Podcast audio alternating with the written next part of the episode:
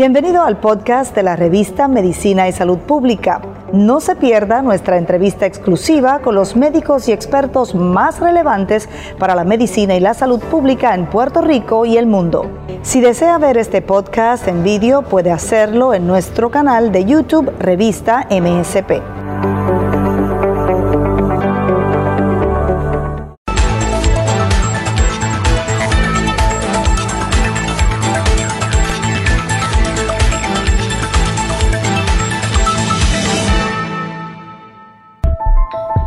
Mieloma múltiple. A diario nos encontramos expuestos a gérmenes presentes en el medio ambiente que pueden causarnos enfermedades, pero nuestro sistema inmunológico se encarga de combatirlos. Los glóbulos blancos son una parte fundamental de este sistema. Se dividen en varios tipos, pero juntos trabajan en equipo para destruir los gérmenes que invaden nuestro cuerpo. Dentro de los glóbulos blancos encontramos las células plasmáticas que tienen como función producir anticuerpos específicos que se unen al agente invasor, el cual a su vez atrae a otro tipo de glóbulos blancos que lo destruyen y eliminan del cuerpo. Las células plasmáticas reorganizan ciertos segmentos de su ADN para dar origen a tantas combinaciones como sean posibles y así tener la base para producir distintos anticuerpos que reconocen todo tipo de gérmenes. El mieloma múltiple es un tipo de cáncer que se origina de las células plasmáticas cuando ocurre alguna anormalidad en su ADN, lo que las lleva a multiplicarse exageradamente. Estas células plasmáticas cancerosas producen señales químicas llamadas citoquinas que evitan que las células madre presentes en la médula ósea, también llamadas células hematopoyéticas, se desarrollen, lo que implica que dejan de producir los distintos tipos de células sanguíneas. Por lo tanto, la producción de glóbulos rojos disminuye y la persona desarrolla anemia. Los glóbulos blancos empiezan a escasear y se debilita el sistema inmune haciéndolo susceptible a infecciones y asimismo la baja producción de plaquetas aumenta el riesgo de sangrados. No obstante, algunos tratamientos contra el mieloma múltiple pueden tener los mismos efectos que la enfermedad en sí, como es el caso de la quimioterapia, que evita que las células hematopoyéticas se desarrollen y den origen a otras células.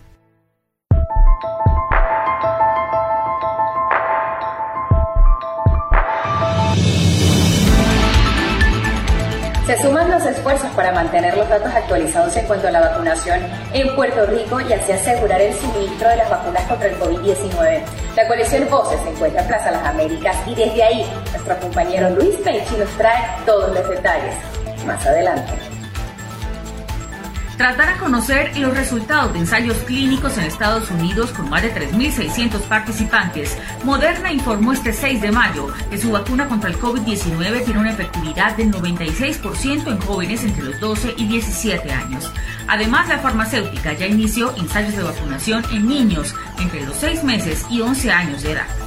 Líderes mundiales debaten sobre la liberación de las patentes en las vacunas contra el COVID-19. Premios Nobel y ex jefes de Estado invitaron también al presidente de Estados Unidos, Joe Biden, para que apoye esta iniciativa. Los más de 170 firmantes de una carta manifiestan que la supresión de la propiedad intelectual del inmunizante es una etapa vital y necesaria para acabar con la pandemia.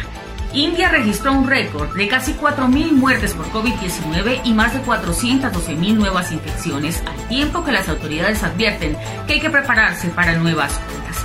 Según cifras del Ministerio de Sanidad, en India se han registrado más de 230.000 muertes y más de 21 millones de infecciones desde que comenzó la pandemia.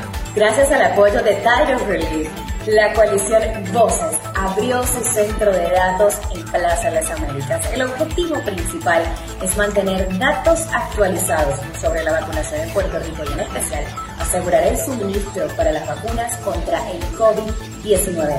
Hoy día del voluntariado, más de 40 voluntarios se suman a esta iniciativa y nuestro compañero, el periodista Luis Penchi, se encuentra en el lugar para traernos todos los detalles. Adelante, Luis. Y precisamente en un ambiente de estímulo a la vacunación en el país, las últimas entrevistas que he hecho en radio me confirman que hay un consenso de que hay que estimular más la vacunación en Puerto Rico, del gobierno, de la empresa privada y de otros sectores como los municipios. Estamos en un centro que acumula datos sobre la vacunación en, Puerto Rico. Estamos en el segundo nivel de Plaza Las Américas aquí en Atorrey eh, y está con nosotros Lilian Rodríguez, que es la ejecutiva principal eh, y fundadora del grupo Voces de Puerto Rico, un grupo privado que por años ya se ha dedicado al estímulo precisamente de la, de la vacunación. Pero aquí, los que nos están eh, viendo a través de la revista de Medicina y Salud Pública, ven un grupo de personas que no están vacunando. Esto no es aquí un centro de vacunación. Es un grupo de personas que están preparando datos, que están acumulando unos datos. Para, gracias por estar con nosotros. Gracias, Penchi. Gracias a la revista de Salud Pública por permitirnos estar con ustedes. Definitivamente he explicado en varias ocasiones que la vacunación es un proceso. Y en los procesos se comienza desde que identificamos la persona que se va a vacunar, la preparamos para la vacunación, se acumulan unos datos, esos datos se llevan luego de la vacunación, entonces esos datos pasan a un área de calidad donde vemos si está completamente complementado el documento, si la información está completa, y luego eso pasa a un área de datos donde se entra al sistema de registro de inmunización del Departamento de Salud, conocido como PRIES. Mm. Cada proveedor tiene la responsabilidad de entrar en el sistema de PRIES todos los datos de todas las vacunas que administra para el Departamento de Salud. Eh, y en esa área, pues Voces estaba un poco, eh, no quiero decir la palabra atrasada, pero no teníamos todas las herramientas para poder cumplir la cantidad de vacunas que estamos administrando junto al Departamento de Salud de Puerto Rico. O sea, que se eh, vacunaba más de lo que se estaba registrando. En el caso de Voces, nosotros estamos administrando junto al Departamento de Salud entre unas 10 a veces 20 mil dosis semanales entre primeras y segundas dosis Así que la cantidad de datos que estamos generando sobrepasaba la capacidad que tal vez Voces como organización tuviera eh, para poder estar al día. Se supone que esta data se entre real time, en el mismo momento que se vacuna, y esto ha sido el objetivo del Departamento de Salud, es la meta del Departamento de Salud lograr esto. Así que nosotros como proveedores eh, y cualquier otro proveedor tenemos la responsabilidad de cumplir con esto. De hecho, eh, recuerdo el issue, recuerdo que en unos momentos dados, se decía que Puerto Rico había recibido un montón de vacunas y no las había usado. Y lo que pasa es que sí las había usado, pero no se estaban registrando adecuadamente. Lugares como estos mm. tienen la intención de que eso no siga pasando en lo que respecta a voces. Eso es correcto. Y la realidad es que, ¿verdad? Esto es como el cristal en que tú lo mires. O sea, si nosotros nunca habíamos tenido, hace muchos años, no nunca, pero hace muchos años no habíamos tenido que vacunar sobre 2 millones o 4, o millones de dosis de vacuna. Así que el material para entrar al sistema es mucho, es mucho. Se necesitan equipos, se necesitan computadoras, se necesita alta velocidad de internet, se necesitan espacios como este y también se necesita eh, voluntarios, además de personal que se contrate para poder lograr el cometido. Así que hoy estamos pasando muchas cosas aquí. Todo el personal que estás viendo aquí atrás en la cámara eh, Penchi es personal voluntario. de muchacha muy bonita y, y muchacho muy Penchi, elegante Penchi, por eso, pero quiero decir que... Y hay un nene guapo también. Por eso, em, sí. Pues aquí está hoy la empresa AVI, que hace tiempo había hecho acercamiento de cómo ellos podían contribuir y a través de nuestro partner Direct Relief, pues hemos logrado entre los tres unir esfuerzos y el día de hoy nuestra meta es entrar más de 5.000 récords a el PRIES y hacer lo que nosotros le llamamos nuestras listas de segunda dosis. ¿Y esto va a funcionar por cuánto tiempo? Pues mira, Plaza Las Américas también es un, ¿verdad? un colaborador en este proyecto. Nosotros nos acercamos a Plaza, le explicamos la, necesidad de espacio eh, que Voces tenía. El que conoce nuestras oficinas es una oficina bien pequeñita. Así que Plaza nos abrió las puertas y nos dijo, vamos a ver qué locales tenemos disponibles y nos, nos han dado este espacio en el segundo nivel de Plaza Las Américas hasta seis meses. Wow. Así que yo creo que es una aportación significativa de Plaza Las Américas de querer ser también parte de la solución y de parar esta pandemia, que yo creo que es, como siempre te lo digo, responsabilidad de todos. Antes, antes de que pasemos con los otros invitados, que nos van a hablar del apoyo que ellos, que ellos están dando a, voces, eh, comentaba al principio de este espacio informativo que he hecho las últimas entrevistas, estamos en vivo, las últimas entrevistas que yo he hecho es esta mañana en radio, sin que se pusieran de acuerdo, el consenso general que había de los, de los entrevistados que tuve, tuve a, la gente de, eh, de, los vendedores, de los detallistas de, eh, comerciales, los pequeños y los grandes, y, eh, y, los alcaldes y otros funcionarios están preocupados porque hay como que un ambiente de que después que tenemos las vacunas y después que teníamos ese empuje tan grande, como que la gente como que no está tan motivada como al principio en vacunarse. ¿Por qué está pasando esto, Lili? Mira, Penchi, este, la razón de ser de Voces, que comenzó en el 2013, precisamente era crear conciencia en las nuevas generaciones de la importancia de la vacunación. Eh, yo creo que el éxito de las vacunas ha sido, hoy es su mayor reto. Y COVID nos ha venido a recordar la importancia que tiene la vacunación, sobre todo porque, y lo tengo que reconocer, aquí te lo reconozco frente a las cámaras, ni yo misma jamás pensé el impacto que tiene el tú no tener una vacuna o un medicamento para tú controlar una pandemia como la que tenemos. Y el impacto que esto tiene no solamente en nuestra salud física, sino en nuestra salud emocional, en nuestras escuelas, el impacto que tiene en nuestra economía, el impacto que tiene en relacionarnos los seres humanos.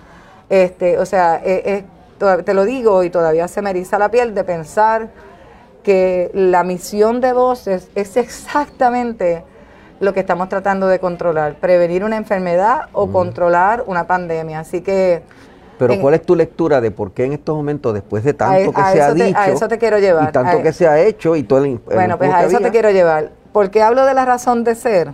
Porque sabíamos y teníamos y tenemos evidencia a nivel del mundo entero que existe una cosa que se llama hesitancy. Y ya veíamos venir con mm. otras enfermedades el desinterés o la desinformación que pudiera tener las personas sobre lo que hace una vacuna eh, y cómo es el mecanismo de una vacuna. Por lo tanto, al, al, al tener este hesitancy, que es como que tengo desinterés, no me entero, tengo desinformación, esa es una de las razones. La segunda razón es que hoy tenemos acceso a la vacuna en muchos lugares. Estamos en la fase 2. Y la fase 2 nos, nos decía que íbamos a tener en este plan que tiene el Departamento de Salud puntos de acceso a nivel de toda la isla. Eso está sucediendo. A lo mejor lo que tenemos que remirar, y ya vos y el Departamento de Salud lo estamos haciendo, es rediseñar las estrategias de cómo vamos a llegar. Pero definitivamente definitivamente una campaña eh, importante para la población menores de 35 años, que son precisamente las generaciones que no saben lo que es una pandemia por sarampión, las generaciones que inclusive fueron vacunadas y hoy por hoy es por lo que no vemos sarampión, no vemos papeles, no vemos meningitis, no vemos 17 enfermedades que prevenimos a, través de la vacunación. Así que yo creo que llegó el momento de pasarle la bola a la cancha a esa generación que entiendan que si queremos volver a la vida normal que teníamos, nos toca a cada, ser, a cada individuo hacer su parte. Algunos de los que estaban expresándose esta mañana son gente que no son salubristas, ni son políticos, ni son sociólogos, ni son psicólogos. Son gente del comercio el Centro Unido de Tallistas decía, no, no podemos seguir con una orden ejecutiva más. o sea, hay que, eh, hay que normalizar esto, pero para normalizarlo tenemos que lograr la inmunidad de rebaño. y para lograr la inmunidad de rebaño la gente se tiene que vacunar. Te quiero explicar algo más del tema de la inmunidad de rebaño. Volviendo a cómo veíamos esa curva, ¿verdad? Que ese, ese ascenso que siempre la doctora Cardona nos ha explicado y de momento la curva iba a bajar y se iba a estabilizar en términos de la cantidad de vacunas. Eso ya lo hemos logrado. Sin embargo, también sabíamos y sabemos que existen tres, tipos de individuos. El individuo que había decidido que se iba a vacunar, no matter what, yo me voy a vacunar, en ese grupo estoy yo, estás tú y están muchas de las personas que están en este salón. El segundo individuo es el individuo que va a decir, que va a decir, bueno, fíjate, pero es que la desinformación que hay, yo tengo miedo que la vacuna, lo que me van a poner es un chip que me va a dejar estéril, este que, que, esto es un plan para eliminar la humanidad. Puedo decir 20 impotente. Bueno, puedo decir 20 anécdotas, ¿verdad? Que están corriendo lamentablemente y eso es lo que crea es desinformación. Así que este es el segundo grupo que está ahí, en esa desinformación que no sabe si hacerlo o no hacerlo. Y el tercer grupo es el grupo que definitivamente decidió desde hace mucho tiempo que no va a vacunarse. Y no se va a vacunar contra COVID y no se va a vacunar contra nada. Es una pena, pero existen, no los podemos negar. Eso le llamamos, ¿verdad? Los grupos antivacunas. En Puerto Rico, gracias a Dios, ese grupo es muy pequeño. Y yo me atrevería, yo no soy matemática, yo no soy científica, pero yo me atrevería a decirte que no debe sobrepasar el 10%, eh, como lo dice la doctora Cardona. Sin embargo, el segundo grupo, si representa y no lo logramos estimular, fíjate que no es obligar, es estimular a que tome la decisión de vacunarse, pone en riesgo la inmunidad de rebaño en nuestro país. Y, y por eso lo traigo de esta manera, porque el llamado es a que ese grupo haga un examen de conciencia, evalúe la data científica y busque las fuentes correctas para que tome la decisión informada correcta. Muy bien. Gracias, eh, Lili. Precisamente hablando de vacunas, vamos a tener otros invitados aquí, pero precisamente hablando de vacunas, en otras latitudes, en otros lugares del mundo, eh, se nos informa en este reporte de la Agencia de Prensa de Francia que precisamente eh, eh, Moderna ha logrado probar una efectividad enorme en grupos más jóvenes en su vacuna. Aquí está el reporte de la Agencia de Prensa de Francia. Moderna anunció el jueves que su vacuna contra el COVID-19 tiene una eficacia de 96% en adolescentes entre 12 y 17 años, entre los participantes de un estudio que recibieron al menos una inyección.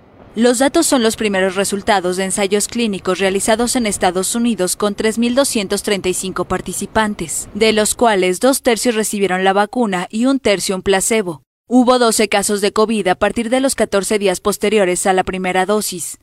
Moderna informó que al igual que en los adultos, los efectos secundarios más usuales fueron dolor en el lugar de la inyección, dolor de cabeza, fatiga, dolores musculares y escalofríos. El laboratorio dijo estar discutiendo con autoridades reguladoras una autorización de su inmunizante para menores de 18 años. Los expertos ven la vacunación de adolescentes como la próxima etapa para detener la pandemia. Moderna también inició en marzo ensayos de su vacuna en niños de entre 6 meses y 11 años. De igual manera, la otra vacuna de ARN mensajero, propiedad de Pfizer, planea pedir que se autorice su inmunizante para adolescentes de entre 12 y 15 años en la Unión Europea y Estados Unidos. Canadá fue el primero en permitirlo el miércoles. Pfizer también buscará en septiembre una autorización de urgencia en Estados Unidos para inocular a los niños de entre 2 y 11 años.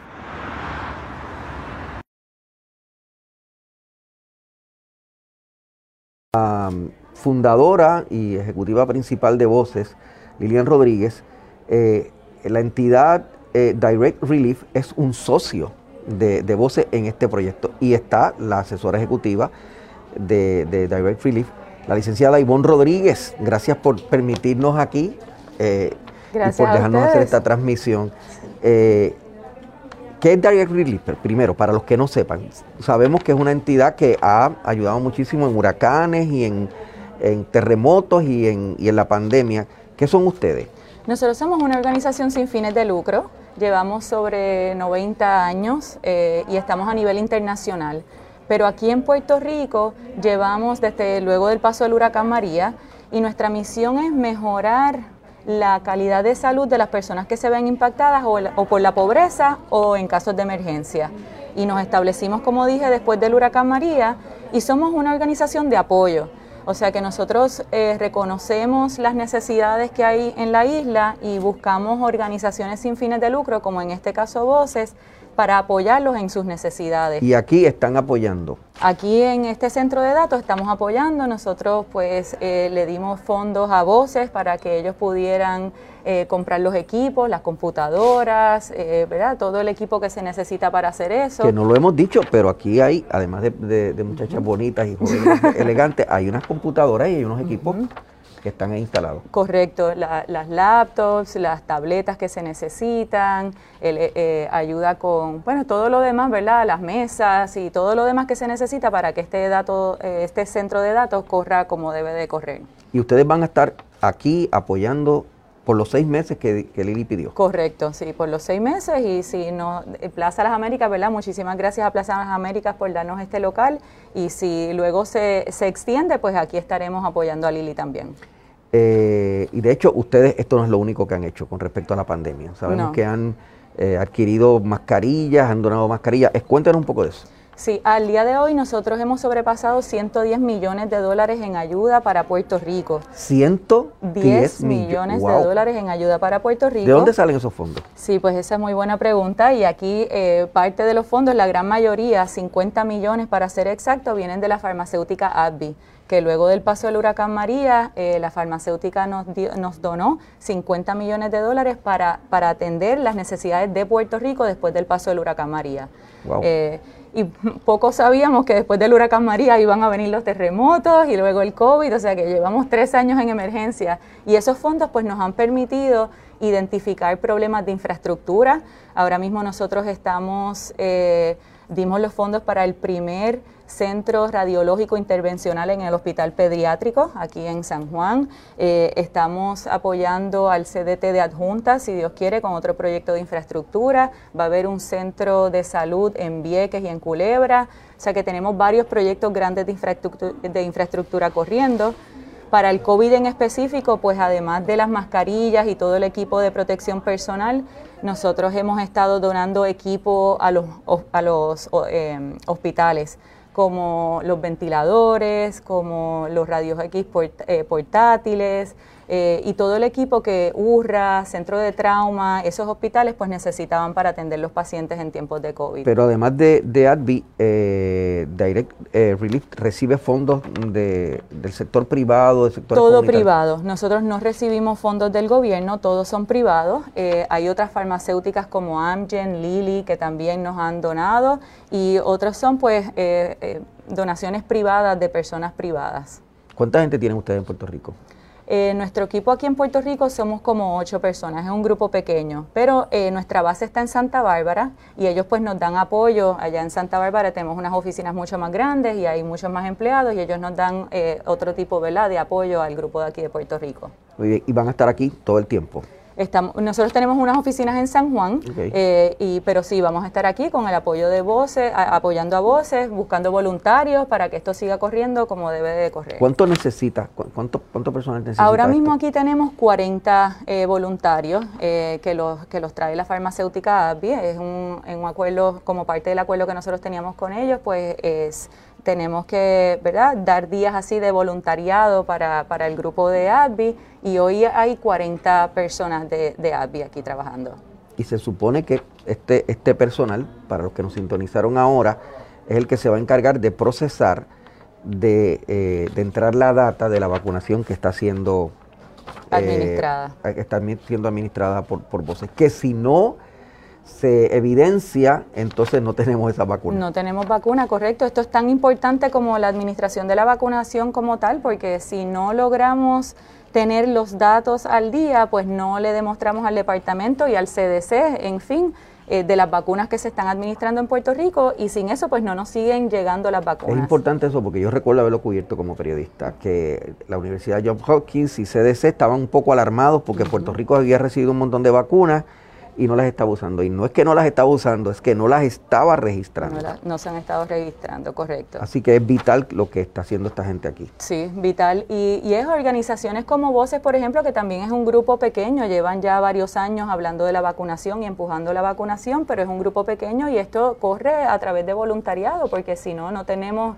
el personal para poder, como dijo Lili ahorita, o sea, se están administrando sobre 17 mil a 20 mil vacunas semanales, o sea que se necesitan muchas personas para ayudar a entrar toda esa y escuché, pues yo soy averiguado, yo soy periodista, escuché a uno de los ejecutivos organizadores aquí decir, estamos trabajando con información sensitiva. O sea, que aquí se, se, se, se maneja el tema de la información del paciente. Correcto. Que sea vacunado. Correcto, y por eso es que nuevamente agradecemos a Plaza Las Américas que nos ha brindado este espacio, porque se necesitaba un espacio pues con silencio, que tuviese espacio para que las personas que están entrando la data pues puedan estar enfocadas en lo que están haciendo. Gracias, licenciada. Gracias por estar con nosotros. Gracias Rodríguez, que es asesora ejecutiva del grupo eh, Relief, eh, Direct Relief. Eh, el tema de las vacunas, el manejo de las vacunas, la propiedad intelectual de las vacunas y la operación de continua vacunación eh, bajo la responsabilidad de, una gente que son los que han organizado y los que han creado la vacuna. Es otro tema importante. En, a nivel internacional, en las últimas horas, la Unión Europea decidió considerar la posibilidad que se estaba debatiendo de que se libere la patente de las vacunas. Ya el presidente de Francia ha dicho que sí, Estados Unidos también lo está considerando y sobre esto nos habla este reportaje de la agencia de prensa de Francia. Apoyo de líderes mundiales a la liberación de las patentes de las vacunas contra el coronavirus. La Unión Europea aceptó el jueves debatir sobre esta idea, luego de que Estados Unidos anunciara que estaba a favor. El presidente de Francia Emmanuel Macron y el de Rusia Vladimir Putin también mostraron su apoyo a la medida. La Unión Europea también está lista para conversar sobre cualquier propuesta que responda a la crisis de forma efectiva y pragmática. El jefe de la Organización Mundial de la Salud celebró en Twitter una decisión que calificó como histórica.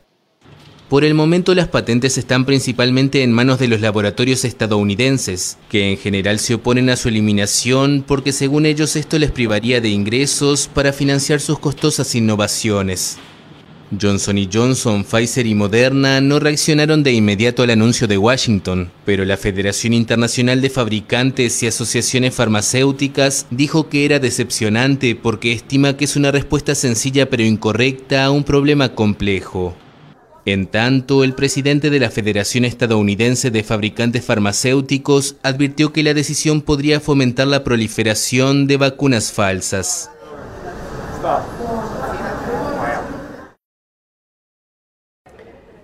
Seguimos desde el segundo nivel de Plaza Las Américas. Estamos aquí en la apertura del centro de datos de Voces y Directly, que además tiene otros socios, tiene otra gente que le está eh, apoyando. Este es un centro que está procesando la data de las vacunas que Voces está administrando en el país. Eh, repetimos que la, importancia de, la existencia de esta operación es que se pueden registrar las vacunas y se puede saber a nivel federal, ¿verdad? Y a nivel de las universidades y a nivel de los que hacen las investigaciones, quiénes se están vacunando en Puerto Rico, cuántos son y, y cuánto se sostiene esta operación.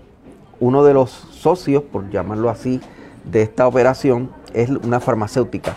Y está Ani Rodríguez, que es la gerente de comunicaciones eh, y asuntos públicos. Gracias por estar con nosotros. Gracias a ustedes. Estamos bien contentos de estar aquí el día de hoy. La realidad es que para nosotros como empresa, teniendo tanto el compromiso con la salud como el compromiso con el voluntariado, el poder combinarlos ambos hoy aquí, ¿verdad? Es excelente. Eh, el poder eh, poner nuestros empleados a estar activos en un esfuerzo como este, en un momento histórico, también es de suma importancia. Vamos a hablar de eso de voluntariado, porque a mí a, veces este, cuando, cuando en, eh, en, los trabajos no hay nadie que, que haga algo, dicen voluntario, voluntario, ¿verdad?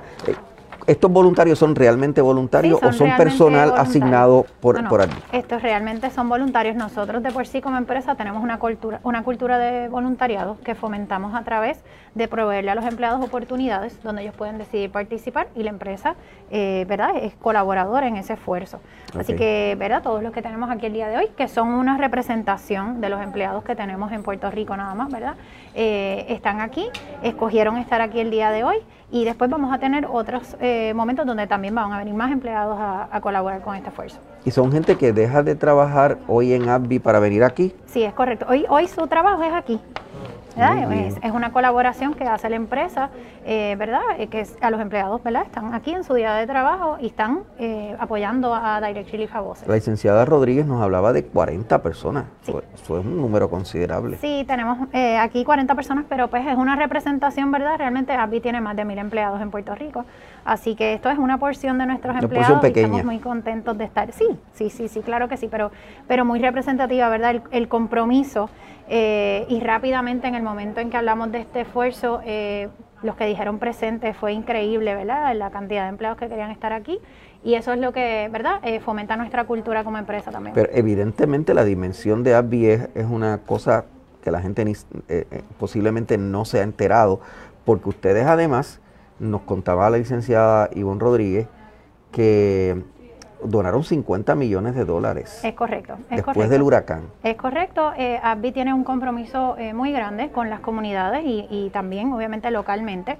Eh, Direct Relief es una de las organizaciones con las cuales colaboramos. Eh, sí, ese esa donación de 50 millones de dólares eh, fue después de los huracanes Irma y María, pero continuamos colaborando con, con Direct Relief y con otras organizaciones en Puerto Rico. Eso es parte de nuestro, ¿verdad? de nuestra cultura como empresa y, eso continúa. ¿Qué, eh, son una farmacéutica. ¿Qué producen ustedes? ¿Qué hacen ustedes? Eh, nosotros hacemos una variedad de productos, ¿verdad? En, diferentes sectores de la salud, así que pues la realidad es que es, es variado, ¿verdad? Somos una empresa... Están haciendo biotecnología también. Sí biotecnología, o sea, eh, eh, productos tradicionales más biotecnología. Sí, correcto.